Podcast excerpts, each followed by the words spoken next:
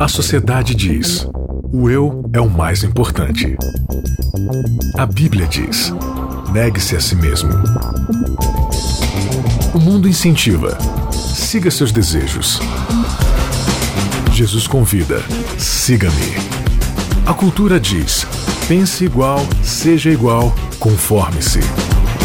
O cristianismo diz: não se conforme com os pensamentos deste século. Contra a cultura o Evangelho clama pelo diferente. Começando mais um Contra a Cultura, o Evangelho clama pelo diferente. Um abraço a você que nos assiste, a você que nos ouve através da Rádio Novo Tempo, através do podcast. É sim, nós estamos aí no seu aparelho de smartphone para você ouvir a gente quantas vezes quiser, onde e quando quiser também, tá bom? Basta você baixar aí o aplicativo de podcast no seu celular, caso seja Android, e digitar lá Contra a Cultura e assinar o nosso canal totalmente de graça, ou para iOS, né? O pessoal que tem iPhone aí, esse aplicativo já é nato aí no, no aparelho telefônico e aí você pode é só clicar, digitar Contra a Cultura, achar a gente aí, assinar o nosso canal e ouvir a gente aí da sua casa, enquanto você faz exercícios, enfim, aprender mais sobre a palavra de Deus, aprender mais sobre esse evangelho junto com a gente aqui no Contra a Cultura. Beleza? Isaac Rezende, tudo bem? Olá, tudo bom? Tudo bom você, amigo ouvinte? Como é que vai? É isso aí, beijos pra todos. Acabou? bom, é isso. É? Você vai embora? Até semana que vem. É? Maiara Costa. E aí, Bia? A menina que gosta de Campos do Jordão. Sim, gosto. Que gosta de parque de diversões. Muito, muito mesmo. Que estuda a palavra de Deus. Deveria estudar um pouco mais, né? Via... Viaja o Brasil aí, levando a palavra de Deus. E dizendo que a galera gosta do Contra Cultura. A galera é curte o Contra Cultura. Sim. Né? Da última vez eu estive em Santa Catarina, a galera lá acompanha. Acompanha. Sim. Se, se não acompanhar, vocês apelam do público. A gente apela muito fortemente para isso. Então tá bom. Segundo episódio dessa nossa temporada, nova temporada, Atos do Espírito. Estamos conversando e estudando sobre o livro de Atos. Sabe qual é o título desse episódio? Chunta balada canto do sedemanto. Que que é isso? Que em português é o quê? Nada. Não significa nada o que você falou agora. Desfazendo Babel, né? Desfazendo ah, na nossa Babel. última temporada a gente falou bastante sobre Babilônia, né? A gente falou bastante sobre o reino Babel aí, que é essa bagunça, essa confusão. E, é, e essa temporada a gente está falando bastante agora já sobre o reino de Deus. E o nosso episódio Desfazendo Babel, como assim? Desfazendo esse reino? Seria isso? Também. É, com certeza, porque como a gente falou no primeiro episódio, a ideia do evangelho de Cristo, né? A ideia da missão de Cristo, dos seus ensinos, é implantar o reino de Deus e dizer que o reino de Deus chegou e agora ele está em franca expansão sobre os reinos de Babilônia e das trevas, né?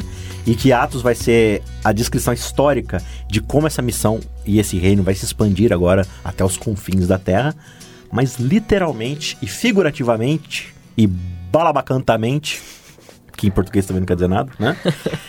quer dizer que eles vão de fato pegar Babel mesmo, lá Babel, lá de Gênesis no comecinho e vão desfazer. A gente vai ver isso como daqui a pouco. Muito Fica bem. Já, já. Vamos para o capítulo 2 do livro de Atos. Então, abra a sua Bíblia. Caso você não tenha a Bíblia, porque está dirigindo aí, está fazendo exercício, presta atenção e depois chegue em casa ou pare um tempinho aí para ler o capítulo 2 de Atos, porque daí faz mais sentido o que a gente está discutindo aqui. Aí as coisas vão se acertando aí na sua cachola, na sua cabeça, né? Uhum. Vamos lá então. É, nesse capítulo, os intertítulos aqui já, da minha Bíblia já revelam que nós vamos falar sobre a vinda do Espírito Santo, ou seja, o dia do Pentecostes. Isso. Vamos falar sobre a pregação de, de, de Pedro, né? O sermão de Pedro. E depois vai ter também um pedacinho que a gente vai falar sobre a conversão uh, de pessoas ali na igreja primitiva, né? Os cristãos primitivos ali. Muito uhum. bem. Bora começar então pela pela Pentecostes, né? Vamos, que inclusive é o comecinho do primeiro verso, né? O que, que diz o primeiro verso? No dia de Pentecostes, Atos 2:1, no dia do, de Pentecostes, todos estavam reunidos, estavam reunidos em um só, só. lugar. Então, Maera Costa. Eu. O que, que significa no dia de Pentecostes? Isso era um feriado? Isso era um, uma festa? O que estava pegando no dia do Pentecostes? O que, que era o, o, dia do Pentecostes? Você quer assim a resposta seco ou floreada? Não, floreio para nós. Se você quiser falar em línguas. É melhor não. A palavra Pentecostes, ela, ela é uma palavra de origem grega, né? Pentecosté, que significa 50 dias.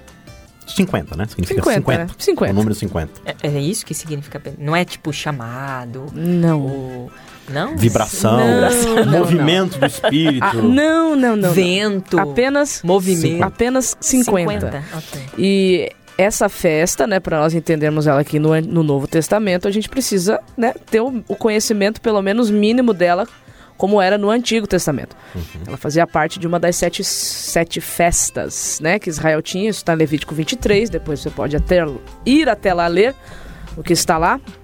E essa festa era uma festa que acontecia 50 dias depois da Páscoa. É uma festa que também é conhecida ou como festa das semanas ou festa das primícias. E o que é a festa das primícias de forma bem resumida? É quando ali, depois da primeira colheita, os, né, os israelitas pegavam aquelas primeiras, os primeiros frutos da colheita e ofereciam a Deus em louvor e adoração. Então agora, né, é, Lucas vai transportar o sentido dessa festa para o que estava acontecendo ali em Jerusalém. Uhum. Muito bem. Bom, então vamos lá. versículo 2: De repente veio do céu um som, como de um poderoso vendaval, e encheu a casa onde estavam sentados. Então surgiu algo semelhante a chamas ou línguas de fogo que pousaram sobre cada um deles. Olha que interessante o que está acontecendo aqui. E aí a gente já responde o nosso título. Não vou ficar enrolando aqui nem no episódio anterior, não. Vamos voltar lá para Babel, de fato, a Babel, a, a Torre de Babel. Uhum. O que, que, é o evento da Torre de Babel? O que, que, acabou de acontecer antes da Torre de Babel? O dilúvio, uhum. certo? Então Deus ele deu um reset no mundo e refez a criação, digamos assim, né? Inclusive a linguagem do dilúvio ela é quase idêntica à descrição da criação, né? O ajuntamento das águas e aquela coisa, até não ter mais porção seca, e aquela coisa do espírito e tudo mais, depois desfaz de novo. A água desaparece, aparece porção seca, separa, os animais aparecem, a vegetação aparece. Aparece, reaparece a humanidade. É a recriação, basicamente, né? E aí Deus ele estabelece o seu arco, né? O arco-íris lá no céu, falando aliança, assim, ó, né? a salvação vem de mim. Essa é a base da aliança. Então, me procure, me adore, me tenha como seu soberano Senhor e Criador e anuncie isso para as outras nações. É isso aí. Confie em mim que eu não vou mais destruir vocês e eu sou a salvação de vocês. Aí no capítulo seguinte, o que, que a gente tem? A gente tem lá o ser humano virando e falando assim: olha, vamos construir uma, uma torre, um monumento para exaltar o nosso nome. Como a gente viu né, na temporada passada, essa é a essência do que Babilônia significa: a exaltação do, do próprio, próprio, eu. Né? Então, Babilônia vai ser esse monumento de unificação da força humana em favor de si mesma de impor sua própria salvação e falar assim: eu não vou depender de Deus para minha salvação, eu mesmo vou criar um jeito de me salvar. Por quê? Porque se eu tiver que depender de Deus, eu tenho que me submeter a Ele. E se eu arranjar um jeito de eu mesmo me salvar, eu não preciso prestar contas para ninguém. Assim como Eva e Adão fizeram lá no Éden. Eu, você, né? Ditador do bem e do mal. E aí Deus, para evitar que isso acontecesse, porque se o homem fizesse isso, o homem ia se destruir, certo? Deus, ele, por precaução, o que, que ele faz lá no, no Babel? Confunde, Confunde a linguagem. Línguas. Então ali surgem 70 famílias, que vão virar 70 nações, cada uma falando o seu próprio idioma, entendeu? Então qual que é o evento principal de Babel? O espalhamento das nações. Porque a ordem de Deus era para espalhar, não era para unificar tudo no lugar. Sim, a ideia de encher a terra, né? encher a terra. O ser humano o tempo todo quer fazer o quê? Centralizar. Né? Quer centralizar ali. Então Deus espalhou eles pela força. Centrifugou. Centrifugou todo mundo, né? e estabeleceu diversos idiomas para eles não se comunicarem mais e não ter mais essa coisa de se unificar. E aí lá o texto diz: eles falavam uma coisa e o outro entendia a outra. Ninguém. Confusão total. E Babel passou a, a se chamar, né, dentro do, do, é, da, Balau, da, ideia, né? a confusão, a grande confusão. E o que está acontecendo aqui nos primeiros versos é, da, da coisa aqui? No verso 2 e 3, ele começa a dar algumas descrições, ó. É, veio um céu do céu, um som muito alto, como de um vento muito forte. E aí apareceu fogo, manifestação. É, essas figuras de linguagem, para o judeu, elas são muito claras no Antigo Testamento. Né? O que, que, é fogo e vento forte? É a manifestação de Deus no meio do povo. Uhum. Na montanha, o fogo aparecendo, a coluna de fogo. A coluna de fogo parava em cima do, do tabernáculo, mostrando que Deus estava ali presente, né? É, quando Deus fala do monte, eles falam assim: estamos escutando o quê? Vozes de trovão. trovão. Então, essas linguagens estão sendo muito claras aqui de que Deus agora está se manifestando novamente. Só que ele não se manifesta mais num monte ele não se manifesta mais no templo, ele se manifesta em cada pessoa. O que Paulo vai dizer depois o quê? Que vocês são templo do Espírito Santo, onde Deus se manifesta através de quem? A gente viu na semana passada, através do Espírito Santo. Então o Espírito Santo ele vai habitar cada um. Então aqui ele está dizendo, olha, essas línguas de fogo é como se fossem pequenas colunas sobre cada tabernáculozinho que está sendo formado aqui. Legal. Para ir. E qual que é o efeito, Bianca? Então, no verso 4, da manifestação do Espírito Santo? Todos ficaram cheios do Espírito e começaram a falar em outras línguas conforme o Espírito os habilitava. É importante explicar por que, que o Espírito se manifestou assim, né? A gente já conversou aqui no episódio passado que uma missão foi dada aos discípulos. Uhum. Que Falar sobre era, o reino até os confins Era da dar continuidade ao ministério de Cristo, só que agora sem a presença física de Jesus ali mas que eles não ficariam sozinhos porque viria alguém como Jesus para ficar com eles e esse alguém é o Espírito Santo. Essa missão que eles tinham que levar, eu comentei na semana passada que é, ela está descrita em Lucas, capítulo 24, a partir do verso 44, que o texto diz assim: A seguir, disse-lhes Jesus: São estas as palavras que eu vos falei, estando ainda convosco. Importava que se cumprisse tudo o que de mim está escrito na lei de Moisés, nos profetas e nos salmos. Então lhes abriu o entendimento para compreender as Escrituras. E lhes disse: Assim está escrito que o Cristo havia de padecer e ressuscitar dentre os mortos no terceiro dia, e que em seu nome se pregasse arrependimento para remissão de pecados a todas as nações, começando de Jerusalém. Vós sois testemunhas destas coisas, portanto, permaneçam na cidade até que do alto sejam revestidos de poder.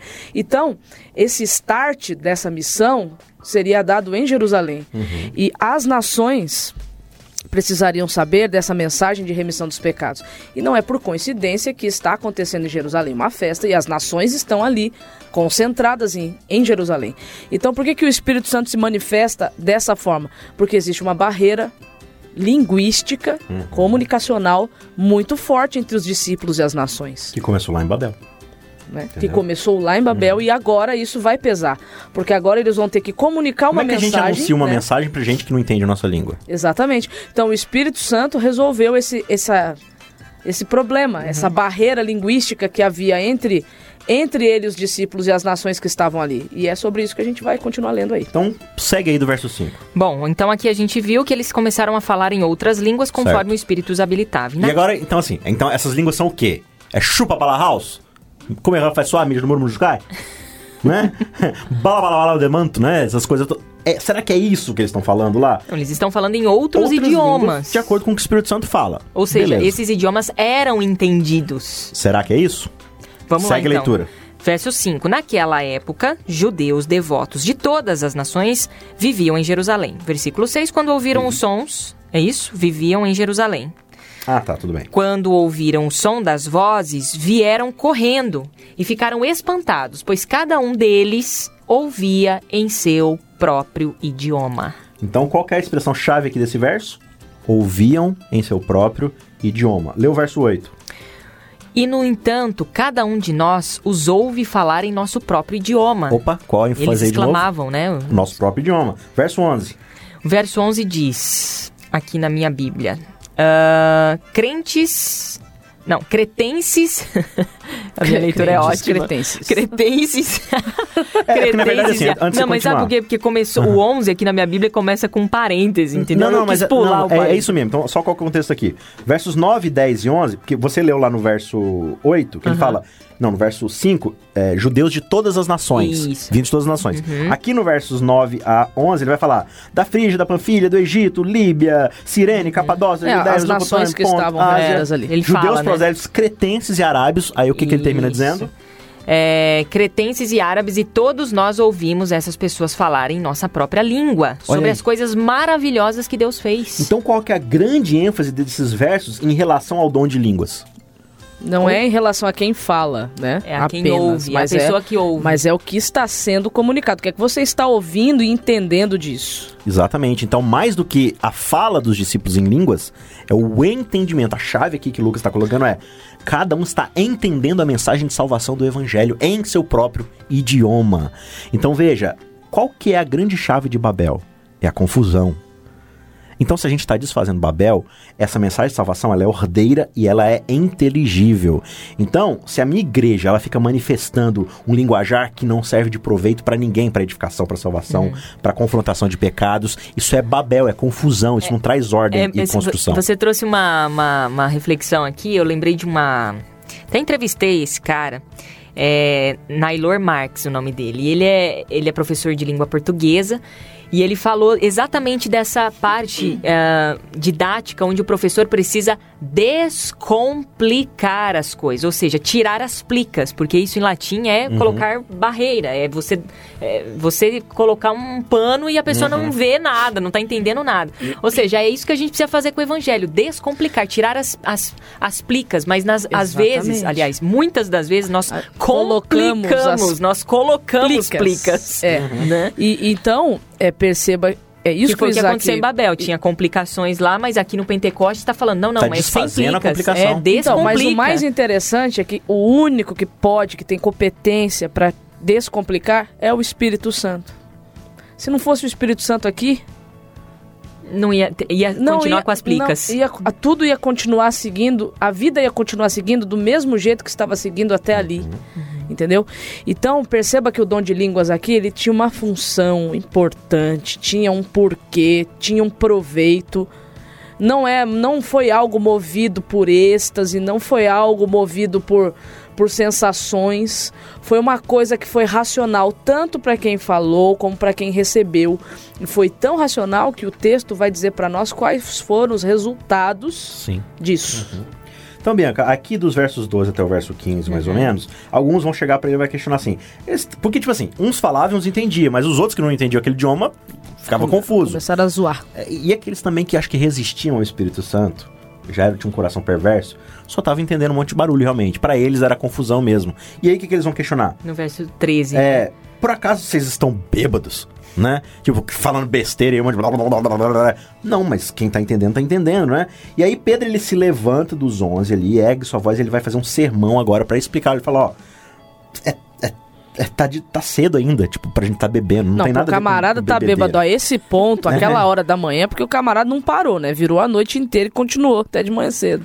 Aí no verso 16 ele vai começar então o seu grande sermão ali, movido pelo Espírito Santo.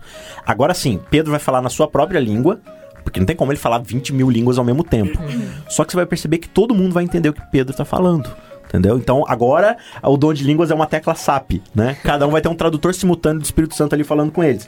Então, Bianca, como não vai dar dentro do nosso tempo, acho que a gente comentar verso por verso Sim. do sermão, lê assim de forma bem, né, bem clara pra gente do verso 16 até o verso 36. Vamos lá. Pelo contrário, Pedro já dizendo, não estamos bêbados, né? Uhum. O que vocês estão vendo foi predito há tempos pelo profeta Joel. Nos últimos dias, é, versículo 17, nos últimos dias, disse Deus: Derramarei o meu espírito sobre todo tipo de pessoa. Seus filhos e suas filhas profetizarão, os jovens terão visões e os velhos terão sonhos. Naqueles dias derramarei o meu espírito, até mesmo sobre os servos e as servas, e eles profetizarão. Farei maravilhas em cima, em cima no céu e sinais embaixo na terra, sangue, fogo e nuvens de fumaça. O sol se escurecerá e a lua se tornará vermelha como sangue, antes que chegue o grande e glorioso dia do Senhor. Mas todo aquele aquele que invocar o nome do Senhor será salvo. Povo de Israel, escute: Deus aprovou publicamente Jesus, o Nazareno, ao realizar milagres, maravilhas e sinais por meio dele. Como vocês bem sabem, ele foi entregue conforme o plano pré-estabelecido por Deus e seu conhecimento prévio daquilo que aconteceria. Com a ajuda de gentios, ou seja, de pessoas que não eram cristãs, que desconheciam a lei, vocês o pregaram na cruz e o mataram mas Deus o ressuscitou, libertando-os dos horrores da morte, pois ela não pode mantê-lo sob seu domínio. A respeito dele, o rei Davi disse: Vejo que o Senhor está sempre comigo. Não serei abalado, pois Ele está à minha direita. Não é de admirar que o meu coração esteja alegre e que minha língua o louve e o meu corpo repouse em esperança. Pois tu não deixarás a minha alma entre os mortos, nem permitirás que o teu, que o teu santo apodreça no túmulo. Tu então, aqui, rapidinho, hum. aqui ele está fazendo uma, uma aplicação de que Davi está uhum. falando sobre ele mesmo, Sim. só que aqui ele aplica Cristo. Então ele fala assim: Deus não vai deixar que Cristo apodreça na sepultura. né? Ele não vai deixar o seu, o seu santo, que é Cristo, uhum. se corromper né, nas entranhas da morte. Continue. Versículo 28, tu me mostraste o caminho da vida e me encherás com alegria de tua presença. Eu acho legal porque eh, os discípulos também citavam a palavra, né? Ah, ele está literalmente... É, exatamente, lendo, né? Lendo a, a Bíblia palavra. de mente, digamos assim, né? E outra, ele já começou seu sermão evangelístico... Uhum introduzindo Cristo. Exato. Então, se, se seu sermão não começa com Cristo, não, não passa é, por Cristo, ele não é evangelístico. com Cristo, é qualquer coisa menos um sermão evangelístico. Prossiga. Versículo 29. Irmãos, permitam-me dizer com toda a convicção que o patriarca Davi não estava se referindo a si mesmo, pois ele morreu e foi sepultado, e seu túmulo ainda está aqui entre nós. Mas ele era profeta e sabia que Deus havia prometido sob juramento que um de seus descendentes se sentaria em seu trono. Davi estava olhando para o futuro e falando da ressurreição do Cristo, que não foi deixado entre os mortos, nem o seu corpo apodreceu no túmulo. Foi esse Jesus que Deus ressuscitou e todos nós somos testemunhas disso. Ele foi exaltado ao lugar de honra, à direita de Deus, e conforme havia prometido, o Pai lhe deu o Espírito Santo que ele derramou sobre nós, como vocês estão vendo e ouvindo hoje. Pois Davi não subiu ao céu e, no entanto, disse: O Senhor disse ao meu Senhor: Sente-se no, no, lugar de honra à minha direita, até que eu humilhe os seus inimigos e ponha-os debaixo de seus pés. Portanto, saibam com certeza que todos em Israel, que a esse Jesus que vocês crucificaram, Deus fez Senhor e Cristo. Olha que legal. Esse é o grande sermão de Pedro, então, que ele anuncia para todas essas pessoas e cada um deles entende no seu próprio idioma. Qual que é a base de Pedro aqui? Qual que é a grande mensagem do evangelho do reino? Jesus chegou e ele era o representante de Deus e ele era Deus. E esse Deus, esse Jesus, ele foi morto por vocês, mas ele não levou isso em consideração e Deus o ressuscitou porque ele era o próprio Deus, ele não tinha pecado e tudo mais. E aquele que confessar o nome desse Jesus vai ser salvo. Então é a proclamação da salvação por intermédio de Cristo. É relembrar o que lá em Babel foi esquecido. Olha, o arco-íris é para lembrar que eu sou a salvação. Ah, não, a gente vai se salvar.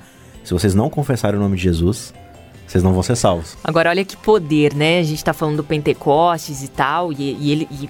É, Pedro estava movido pelo Espírito Santo para falar essas palavras aqui. No verso seguinte, versículo 37, eu achei interessante porque na minha Bíblia, a versão aqui, a versão a nova versão transformadora diz: as palavras de, de Pedro partiram o coração dos que ouviam e eles perguntaram a Pedro e aos outros: Irmãos, o que devemos fazer? Então você percebe que o apelo não foi feito pelo pregador aqui. Quem fez o pelo, apelo foi multidão, a, né? a, o, o, público, público que estava ouvindo que apelou. Pedro expôs Jesus de forma tão poderosa e é, foi isso que ele fez. Ele expôs Jesus de forma tão poderosa. Ponto. E qual foi a reação do público? E agora? E agora? E agora? O que, que, que, a gente faz, faz, então? Pelo amor é. de Deus, eu, eu quero então, isso. Então, né? isso aqui ficou uma lição, né? Pra mim, pra, pra quem. Todo, acho que nós três aqui pregamos nas igrejas, né? Ah, como a gente tem que aprender com a Bíblia, né? Eu... Que quem faz o apelo, como seria bom, né? Se você tá lá pregando e alguém levantasse e falasse, o que eu faço agora? Apesar que o pessoal faz isso depois, né? Uhum. Depois da mensagem, geralmente. Então isso mostra, né, que é o, o foco da pregação, ela tem que estar tá realmente em quem pode salvar. É uma pena, né? É só um parênteses que eu tô uhum. abrindo aqui, né? Sim. Mas é só pra claro. gente refletir um pouco. É uma pena que muitas vezes a gente vai pregar e Cristo não é o centro da pregação. Uhum. Não interessa o assunto que está sendo tratado. Cristo tem que uhum. ser o começo, o meio e o fim desse assunto. Uhum. Porque é ele que tem a solução, né? E eles entenderam isso e aí Pedro depois responde para eles que eles têm que se arrepender, né? Uhum tem que confessar o nome de Jesus e tem que entregar a vida para eles, né? O símbolo disso era o batismo, continua sendo até hoje, uhum. né? Então perceba que o batismo aqui não é um resultado de um estudo exaustivo da Bíblia, eu não estou dizendo que é uhum. é errado fazer assim, não é isso que eu estou querendo dizer, é mas bom. eu estou dizendo que o batismo, assim, idealizado por Cristo mesmo, conforme o texto bíblico está mostrando para nós, é aquele que você entende que uhum. você sem Jesus não é nada e que você precisa Que é o que o verso 38 fala. Respondeu-lhes Pedro: Arrependei-vos. Então, qual o passo inicial para o batismo? Arrependimento. E cada um de vós seja batizado em nome de Jesus Cristo para remissão dos vossos pecados e recebereis o dom do Espírito Santo. E aí ele diz, né, que essa promessa é para os nossos filhos, para nós e tal, né? Isto é, para quantos o Senhor nosso Deus chamar, é para todo mundo. E aí, com muitas outras palavras, verso 40 deu testemunho e exortava, dizendo: Salvai-vos dessa geração perversa. E aí, olha o que, o verso 41 diz pra gente. Então os que lhe aceitaram a palavra foram batizados, havendo um acréscimo naquele dia de quase 3 mil Uau. pessoas. Então, qual foi o resultado do dom? A gente começa o capítulo 1 de Atos com 120 pessoas. E aí Jesus fala assim: olha, anuncia o evangelho do reino, isso vai expandir para a região, ao redor. E aí a gente chega aqui no final do capítulo 2, e ele fala assim, expandiu de 120 para 3 mil. Eu acho que foi um investimento bem interessante, né? Rendeu bons frutos ali. Então, mas entendeu? o que está mostrando para a gente aqui Espírito Santo, hein? é que o crescimento da igreja se dá pelo poder do Espírito, do Espírito Santo. Santo. Exatamente. Esse é um ponto. O outro ponto aqui. E nós tivemos uma temporada inteira para falar Sim. sobre isso. Né? Exato.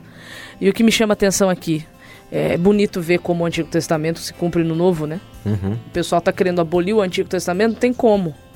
Ele o Antigo o Testamento é o que dá base para o que existe no Novo Testamento. Não existe Você Novo Testamento. algo que já existe. Né? Exato, sem antigo. E aqui a gente vê o cumprimento da festa das primícias. Os primeiros frutos da, do trabalho do Messias já foi entregue a Deus, o primeiro molho. 3 uhum. mil almas convertidas a Jesus. Legal. Coisa linda. Então, Bianca, agora você tem 3 mil pessoas que vão virar aí a igreja primitiva. E aí a gente tem então nos versos finais, aí você vai ler do 42 ao 47, como se portava essa igreja de 3 mil pessoas. Porque a conversão gera frutos. Quais são os frutos da, da, genuína conversão? Então o que né? aconteceu? Essas 3 mil, 3 mil pessoas começaram a dedicar o seu coração ao ensino dos apóstolos, à comunhão e ao partir do pão e à oração. Havia em todos eles um profundo temor. E os apóstolos realizavam muitos sinais e maravilhas. Os que criam Uh, os que criam se reuniam num só lugar e compartilhavam tudo o que possuíam. Vendiam propriedades e bens e repartiam dinheiro com os necessitados, adoravam junto no templo diariamente, reuniam-se nos lares para comer e partiam pão com grande alegria e generosidade, sempre louvando a Deus e desfrutando a simpatia de todo o povo. Pausa. Você vai ler o finalzinho agora. Então o que, é que a gente tem aqui de descrição? Eles perseveravam na doutrina, ou seja, estudavam constantemente o ensino dos apóstolos que aprenderam do próprio Cristo. Eles sentavam para comer juntos, oravam juntos, confessavam seus pecados, repartiam o que eles tinham, eram generosos, tudo isso daí, né? É, e eles contavam com a simpatia do povo. Então, eles se preocuparam em entender e fazer parte do evangelho do reino, de viver esse novo reino. E aí, o que, que acontece no final? E a cada dia o Senhor lhes acrescentavam, lhe acrescentava aqueles que iam sendo salvos. Quem é que trazia as pessoas? Cristo. Cristo a cada dia o Senhor trazia as pessoas. A minha oração estavam, né? é para que a nossa comunidade esteja preparada para receber aqueles que o Senhor acrescentará. Será que minha comunidade é alguém que Deus acha vale a pena mandar para lá? Às vezes a igreja, não, vou mandar para lá, às vezes não, a igreja, a igreja, a igreja não está crescendo, não é por falta de vontade dos membros, não. Às vezes a igreja local não está preparada para receber os novos conversos. Então, se for para tirar de um inferno para colocar no outro, pode deixar que eu arrumo outro lugar para você ir. Desfazendo Babel. E hoje nós estudamos o capítulo 2 do livro de Atos. A nossa nova temporada está estudando o livro de Atos e tem como título Atos do Espírito. Gente, bacana. Hoje muito deu pra bom. gente. É, Hoje foi o capítulo todo inteiro, capítulo. praticamente. É, isso aí. Foi muito bacana, muitos, muitos aprendizados. E ó, você tá convidado também a mandar sua pergunta, sua dúvida. Você pode questionar, pode fazer seu comentário, mandar coraçãozinhos aqui pro Isaac, pra Maiara, entendeu? É. Mande corações. Mande. Isaac, valeu. Até semana valeu, que vem. Valeu, gente. Deus quiser. Maiara Costa, até valeu, semana que vem. Obrigada a você que estudou junto com a gente. A gente volta aqui na semana que vem, se Deus assim permitir. Contra a cultura. O Evangelho clama pelo diferente.